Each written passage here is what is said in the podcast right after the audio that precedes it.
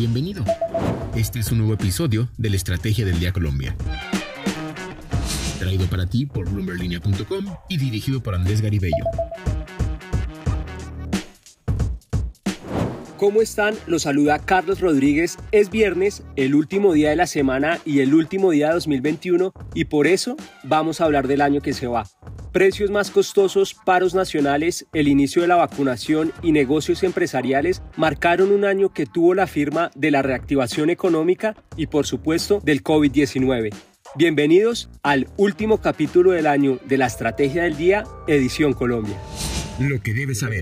Cuatro datos que resumen 2021. El primero, el dólar hizo más costosa la vida de los colombianos. La tasa de cambio volvió a cotizar por encima de 4 mil pesos y cerrará el año con un promedio de 3.732 pesos. Entre el primero de enero y los últimos días de diciembre, el dólar ganó más de 540 pesos. El segundo, definitivamente este año fue más caro que el anterior. La inflación, el precio de los bienes y servicios que compramos todos los días, está disparada y llegó al dato más alto desde enero de 2017. La cifra anual de noviembre de 5,26% estuvo presionada por alimentos como la carne de res, la leche, las papas y los huevos. La crisis logística, luego de que las industrias se paralizaran en 2020, ha afectado a los precios en todo el mundo.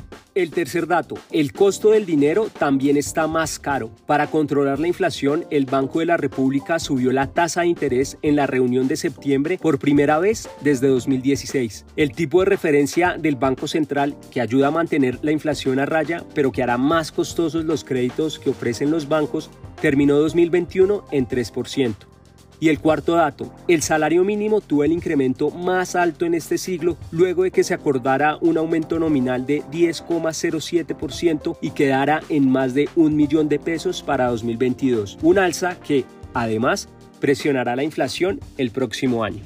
¿De qué estamos hablando? Estamos hablando del cierre de 2021, un año en el que se espera que la economía crezca más de 9%, lo que marcaría no solo un efecto rebote luego de la caída histórica del año pasado, sino que le permitiría retomar los niveles que tenía en 2019. La vacunación fue clave para lograr esa cifra, pues ayudó a que sectores que estuvieron confinados en 2020 retomaran de forma gradual sus actividades. Colombia terminará el año con 33 millones de personas con al menos una dosis y 28 millones de personas con el esquema completo. Además, ya hay más de 3 millones de colombianos con las dosis de refuerzo. Victoria Machado, enfermera jefe del Hospital Universitario de Cincelejo, fue la primera colombiana en recibir una dosis de la vacuna. La pandemia la verdad que nos cambió la vida por completo a todo, particularmente a mí como a mis compañeros, porque nos estamos enfrentando a un virus desconocido, eh, no sabíamos cómo actuar, es un riesgo eh, que nos enfrentamos el personal de salud cada día que salimos de nuestros hogares, nuestras casas y venir a trabajar en lo que nos gusta, en lo que nos apasiona. Tuve mucho miedo, bastante. La vacunación, una esperanza, una alegría, una dicha, una satisfacción. Eh, después de tanto sufrimiento, de todos estos meses, de todo este año largo de 2020, que fue un año tan difícil. Sin embargo, el gobierno no cumplió su meta de completar 35 millones de personas con las dos dosis y todavía está lejos de países como Chile y Uruguay, que ya tienen a más de 80% de su población con las dos dosis de la vacuna contra el COVID-19. Y a pesar del crecimiento por encima de 9% que tendría la economía, no todo fueron buenas noticias. La tasa de desempleo cerrará por encima de 10% y en noviembre, el dato más reciente que ha entregado el DANE, se destruyeron 133 mil empleos. Todavía hay 2,6 millones de personas sin trabajo. También 2021 fue el año en el que el país volvió a perder el grado de inversión, según el análisis que hacen Fitch Ratings y Standard Poor's. Colombia también vivió un paro nacional que solo en mayo, según las cuentas que sacó Fue Desarrollo, le costó a la economía entre 4,1 y 6,1 billones de pesos. Una reforma tributaria fallida que terminó con la renuncia del ministro de Hacienda Alberto Carrasquilla fue una de las causas que detonó el malestar social. El proyecto fue retirado por el presidente Iván Duque, pero las protestas con bloqueos que dañaron la economía continuaron al menos un mes más. Le solicito al Congreso de la República el retiro del proyecto radicado por el Ministerio de Hacienda y tramitar de manera urgente un nuevo proyecto fruto de los consensos y así evitar incertidumbre financiera. La reforma no es un capricho, la reforma es una necesidad. Retirarla o no no era la discusión. La verdadera discusión es poder garantizar la continuidad de programas sociales. Pese a esto, 2021 también fue de grandes movidas empresariales. Ecopetrol firmó el negocio del año y compró ISA por 14,2 billones de pesos, lo que lo fortalecerá como una de las principales multilatinas del sector energético.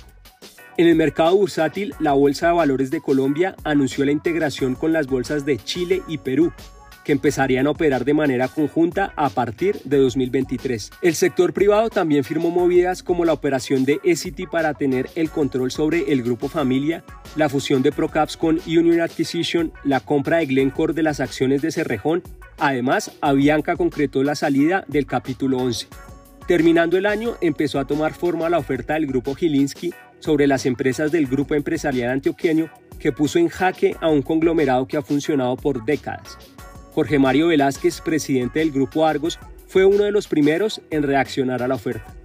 En la noche de ayer, martes 30 de noviembre, conocimos la solicitud de autorización de una oferta pública de adquisición sobre acciones ordinarias del Grupo Sura, sociedad en la que Grupo Argos es el principal accionista con una participación cercana al 27,7%. Grupo Argos llama la atención respecto a la incertidumbre respecto a las dudas y los bloqueos que se generan con dos sopas simultáneas del mismo oferente, frente a las cuales no se ha expresado con claridad la finalidad y propósito estratégico del mediano y largo plazo de estas dos operaciones, elementos que son absolutamente fundamentales para la toma de decisiones en el análisis integral de cualquier inversionista. Lo anterior genera confusión para los accionistas, pero también para el mercado en general. Gilinski ha defendido su ofrecimiento y ha dicho que el mercado no ha reflejado en términos de valor el manejo de las compañías. Los resultados del negocio sobre el grupo Nutresa y el grupo Sura los conoceremos a principios de 2022. Estos fueron los hechos que marcaron 2021.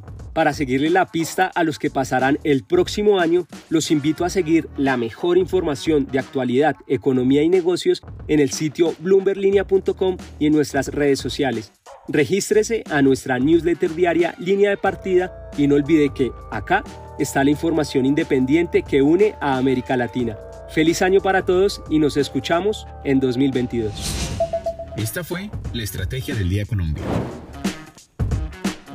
dirigido por Andrés Garibello, producido por Arturo Luna y Daniel Hernández. Que tengas buen día.